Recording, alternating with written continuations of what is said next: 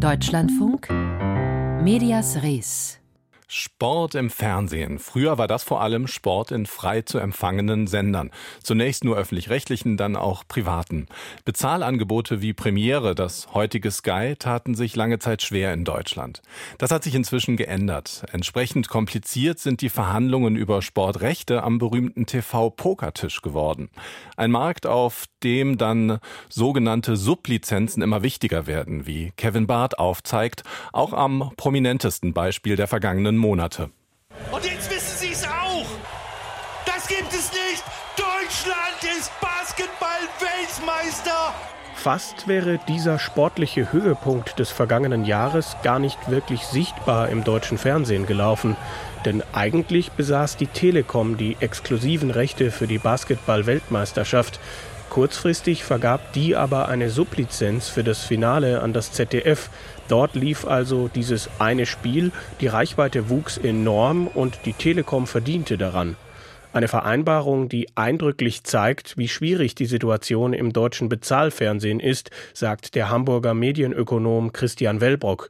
Im Vergleich zu anderen Ländern nutzen deutlich weniger Menschen Pay-TV und bei einem sportlichen Großereignis erwarte die Öffentlichkeit, dass das frei empfangbar zu sehen sein müsse dass man dann sagt, okay, jetzt müssen wir uns aber nochmal umentscheiden, denn wir können uns das als Rechteinhaber jetzt auch nicht leisten, das großen Teilen der Bevölkerung vorzuenthalten, um eben diesem Druck dann auch nachzugeben, beziehungsweise das eigene Markenimage mindestens mal nicht zu schädigen. Felix Krause vom Sportstreaming-Dienst The Zone kann diesen eher spontanen Vereinbarungen wie der zwischen Telekom und ZDF durchaus etwas abgewinnen. Besonders geeignet seien solche Gedankenspiele auch in einer Saison der Fußball-Bundesliga. Sicherlich ist da zum Beispiel für ein Bezahlangebot enorm wichtig, eine große Nachfrage zum Saisonstart zu haben, weil da einfach sehr viel Interesse ist von den Leuten, die wollen die ganze Saison schauen über den Zeitraum einer Saison hinweg gibt es irgendwann mal wieder Konstellationen, in denen es gegebenenfalls Sinn machen kann, einen Partner dazuzuholen. Der sagt, ich möchte ein Event besonders groß machen, um nochmal richtig Stimmung für das Saisonfinale zu machen. Erst letztens wurde bekannt, dass RTL unter anderem aus dem aktuellen Sky-Angebot mehrere Rennen der Formel 1 zeigen darf. Die öffentlich-rechtlichen haben Rechte vom Streamingdienst Dine in Form einer Sublizenzierung bekommen. Dine bietet Sportarten abseits des Fußballs wie Handball oder Basketball an.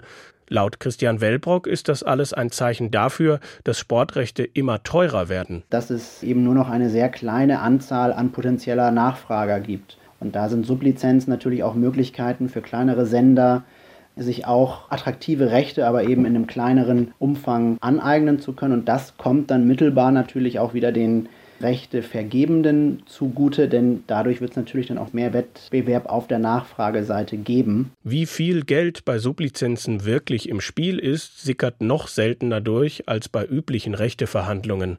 Laut Gerüchten wollte Sky im letzten Jahr für vier Formel-1-Rennen knapp 10 Millionen Euro. Oft sind die Gebühren bei kleineren Sportarten wie zum Beispiel Basketball oder Hockey nicht so hoch.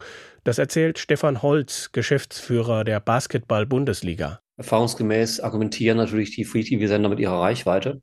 Aber es macht für alle Sinn, letztlich auch eine Sublizenzgebühr zu finden. Allein schon, um das Commitment des Free-TV-Senders zu erhöhen. Wenn ich für was Geld ausgegeben habe, dann bin ich auch motivierter, ne, es zum Erfolg zu führen und es zu bewerben, dass die Quote dann eben auch stimmt. Wie sehr die Quote stimmen kann, zeigt ein Sport, der besonders zwischen den Jahren erfolgreich ist. Jawohl! Ja, Doppel 16! Und was für ein Finish hier! Der strotzt ja geradezu vor Selbstvertrauen. Gabriel Clemens. Bei der Darts-WM auf Sport 1 schauen auch mal über zwei Millionen Menschen zu. Dabei liegen die Übertragungsrechte eigentlich bei The Zone und es gibt eine Sublizenz.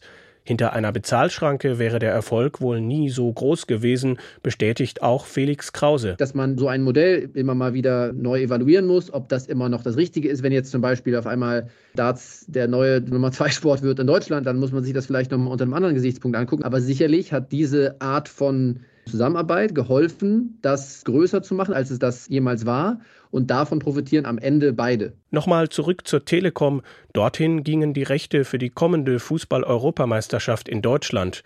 Mittlerweile ist aber klar, bis auf fünf Spiele läuft alles zusätzlich bei ARD, ZDF und RTL. Der Kampf um die Sportübertragungsrechte im TV. Kevin Barth über den Trend zur Sublizenz hierbei.